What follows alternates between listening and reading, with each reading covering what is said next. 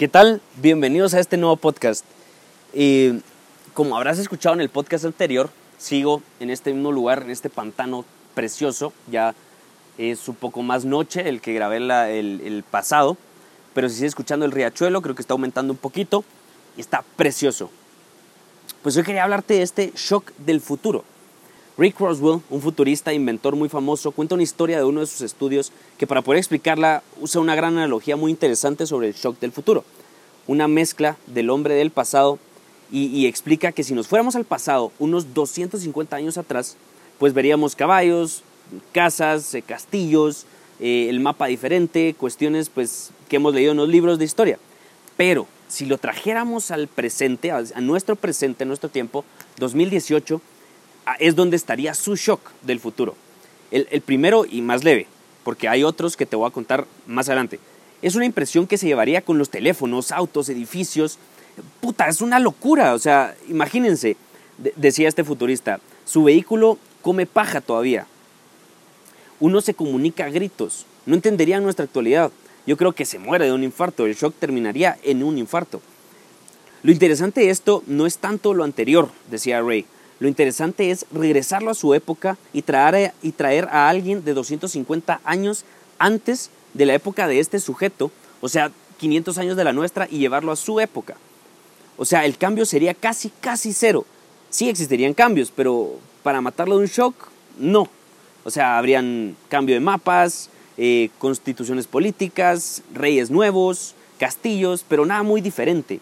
De hecho, para matar a alguien de un shock hace 250 años, o sea, para que este sujeto sorprenda tanto a alguien como nosotros a él, tendríamos que traer de hace 12.500 años antes de Cristo, de la época para este sujeto, para que lo mataran de un shock, porque ya vería culturas, civilizaciones, existiría un shock para esta persona y lo mata. O sea, el tiempo es gigantesco.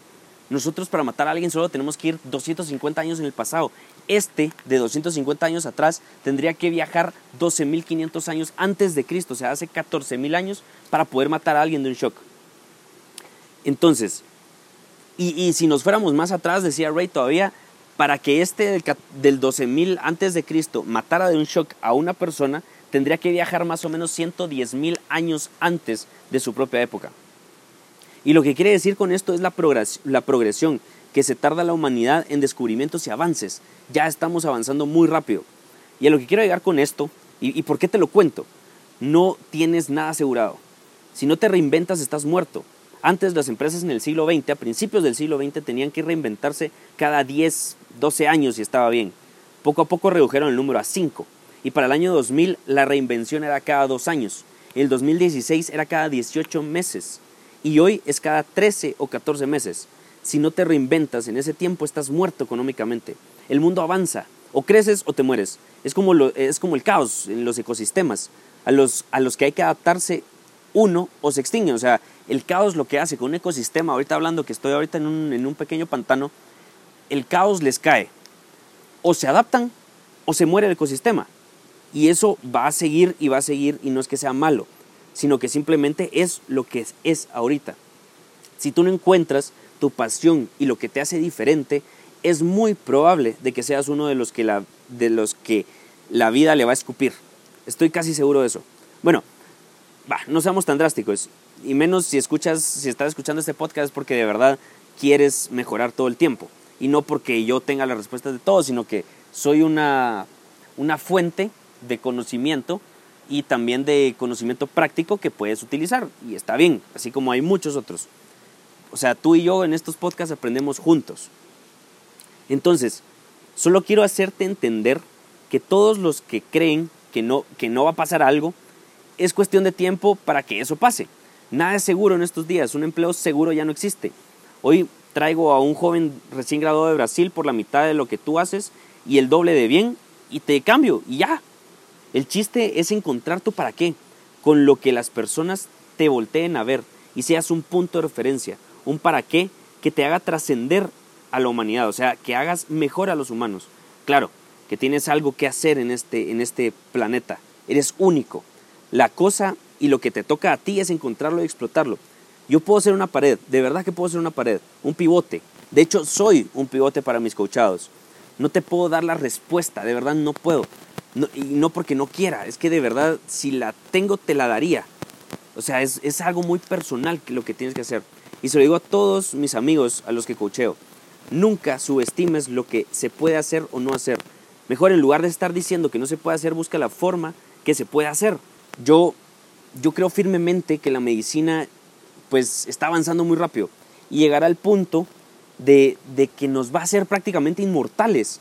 Y con esto, como dice Diego Dreyfus, ¿qué harías con 10.000 años? Bueno, yo te bajo el número. ¿Qué harías con mil años? Sí, eso, eso, eso que se te vino a la mente.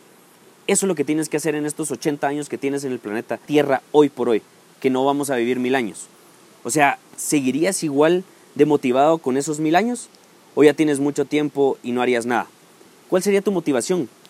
De verdad, escríbenlo y cuéntamelo. En tu, mándame un mensaje, cuéntamelo en los comentarios y yo te voy a invitar a que grabes un podcast conmigo para que así puedas contarle cuál sería tu motivación viviendo mil años. Yo sé que haría con esos mil años, no desperdiciaría ni uno.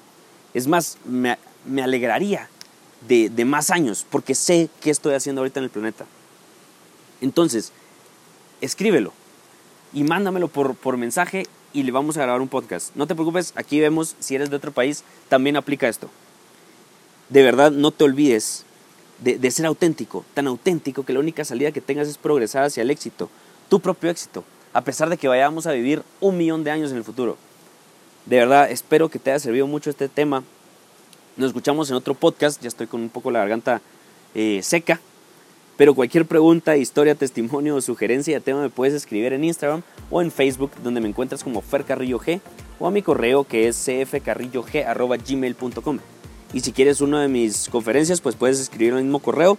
Además, de verdad quiero agradecerte que me estás escuchando porque ya poco a poco hemos, ido creciendo esto, ya vamos 1200 reproducciones aproximadamente de los podcasts y estoy muy contento, de verdad, porque la gente, tú, más que la gente, tú que me estás escuchando, tú, está, le está sirviendo.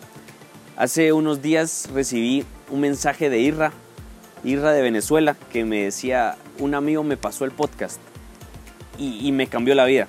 De verdad, muchas gracias por ese mensaje que de verdad me inspira a seguir con este proyecto. Y a eso quiero llegar, compártelo. Tengo contenido muy interesante, eh, pero compártelo. Hazme el favor de compartirlo, no sabes a quién le puedo ayudar de verdad. Me encantaría que alguien me hubiera dicho esto con, con las crisis que tuve y eh, hubiera salido muy rápido esto. De verdad te agradezco todo el apoyo que me estás dando, todo el apoyo, todos los mensajes y vamos para adelante. Muchas gracias.